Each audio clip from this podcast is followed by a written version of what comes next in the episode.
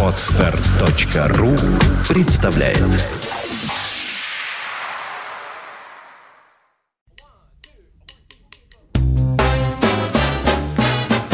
Слушать здесь Здравствуйте, я Кирилл Машков. Я рассказываю о музыке, которую слушаю сам. Наверное, нужно иногда действительно просто делать подкаст именно о той музыке, которую я в настоящий момент слушаю сам. А в последние дни я слушал практически только самые ранние, самые, я бы даже сказал, древние записи джаза. Дело в том, что 17 апреля я начал читать курс лекций, который называется «Джазовый век. История джаза в перспективе 21 столетия». Курс этот состоит из 9 трехчасовых лекций, которые проходят каждый вторник в Школе художественных практик и музейных технологий Российского гуманитарного университета, сокращенно ХПМТ РГГУ.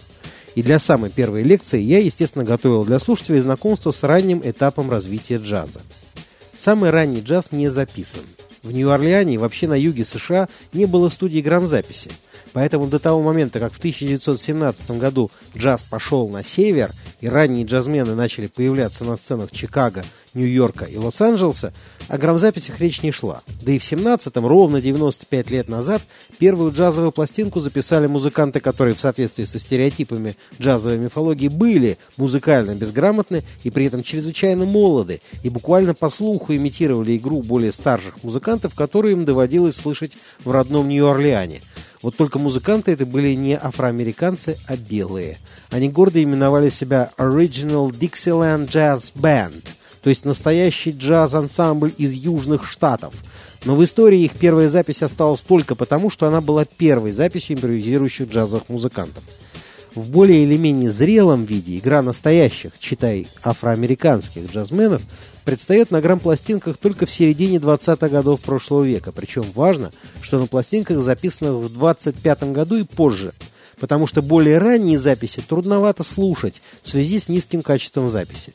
Дело в том, что до 25 года пластинки записывались по так называемой механической технологии – Перед музыкантами стоял огромный металлический рупор, тонкая часть которого оканчивалась острым резаком, который нарезал звуковую канавку на вращающемся восковом диске, колеблясь от звуковых сотрясений рупора. Потом с этого воскового диска делали металлическую матрицу, а с нее уже печатали грамм-пластинки. Качество получалось, мягко говоря, не выдающееся.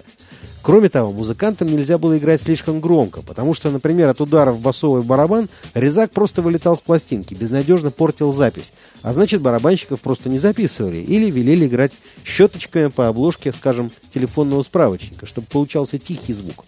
Какая уж тут аутентичность.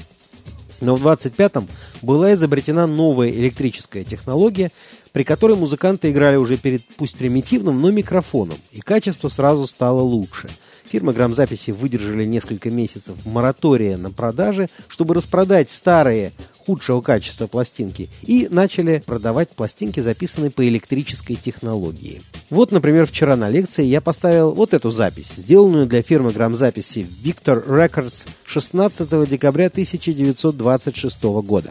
Пьесу эту написал патриарх раннего нью-орлеанского джаза трубач Кинг Оливер – но он здесь не играет, зато его соавтором приписан некто Лестер Мелроуз, который на самом деле не написал ни строчки, да и вообще не умел писать музыку и не знал нот.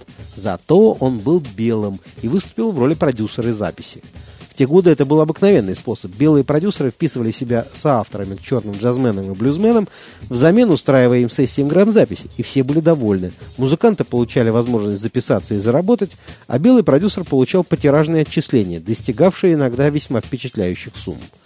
В ансамбле здесь весь цвет нью-орлеанского джаза. И тромбонист Кид Ори, и банджист Джонни Сент-Сир, и барабанщик Эндрю Хиллер. Но главный человек — это пианист. Его звали Фердинанд Джозеф Ламот. И он утверждал, что лично изобрел джаз как таковой, причем указывал даже точную дату — 1902 год. Удивлены. Никогда не слышали это имя. Ну, возможно, вы слышали его артистическое имя — Джелли Роу Мортон. Хвостун, позер, любитель роскошно одеваться, носивший во рту вделанный прямо в зуб сверкающий бриллиант, но при этом действительно талантливый музыкант, один из первых мастеров джазового фортепиано и при этом обладатель истинно джазового, горячего и экспрессивного вокала, который мы услышим во второй половине пьесы под названием «Доктор Джаз».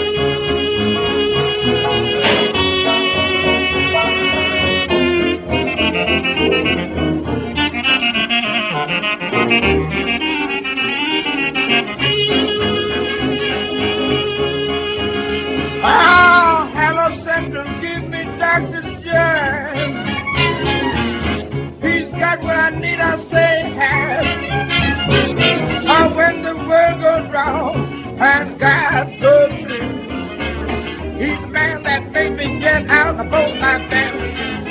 Ah, the more I get, the more I want to see. I paid those doctors cash in my dream. When I'm trouble, foul and mixed, these guys that gets me fixed. Hello, Central, give me Dr. Jazz.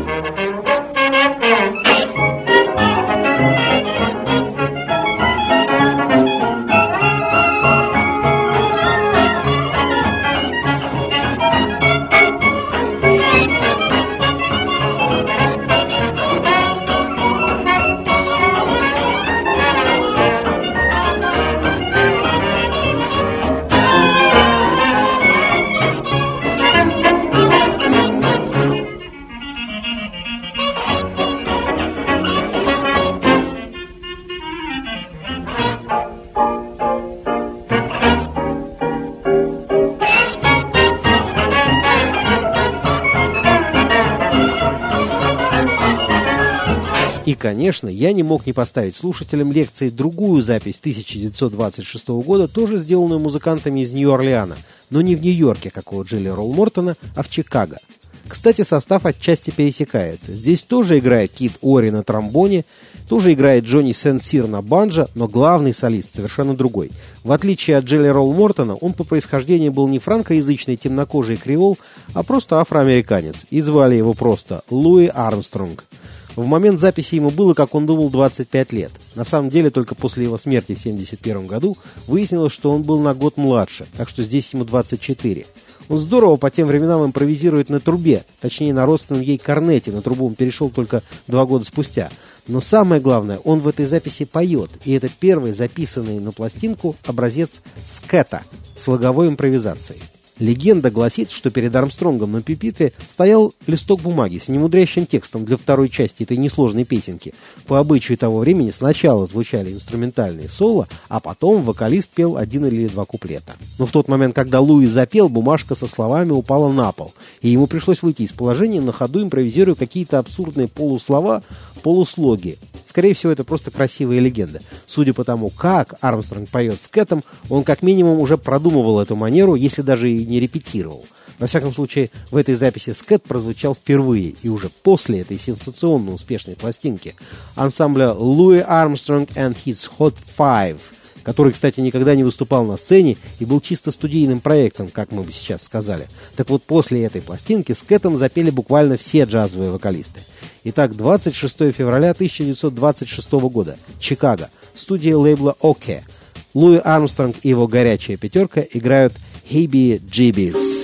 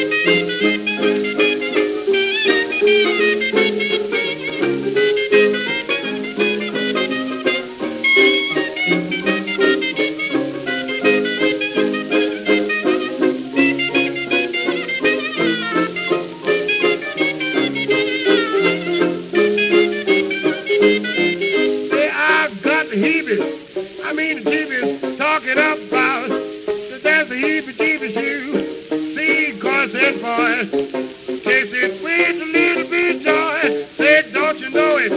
You don't, don't, don't be blue. Someone will teach you, come on, and do that dance. They call the heebie-jeebies dance. Yes, ma'am, Papa's got the heebie-jeebies dance. Hey, keep, guys, keep, keep, keep, keep, keep, keep, keep, keep, keep, keep,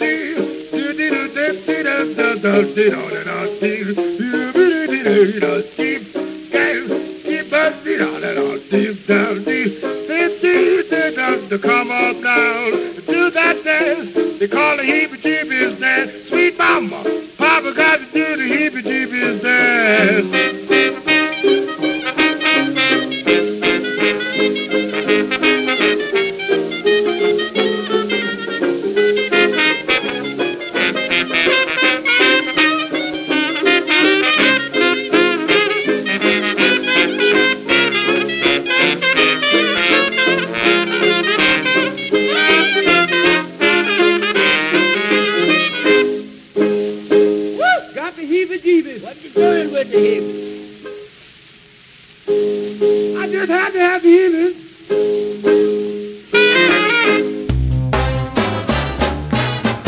Слушать здесь. Скачать другие выпуски подкаста вы можете на podster.ru